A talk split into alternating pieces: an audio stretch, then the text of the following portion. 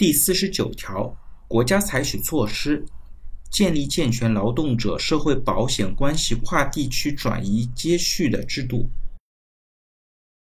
那其实，在实践当中呢，社保账户的相关的全国一盘棋的转移和接续呢，是一个逐步逐步的一个过程。在二零零八年劳动合同法刚刚建立的时候呢，其实整个的呃社保转移接续其实还是有一些差距的。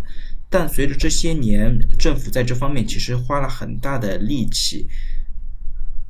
社保的跨地区转移、接续等等工作呢，其实都在不断的做得更好、更完善。同时呢，在操作过程当中，劳动者需要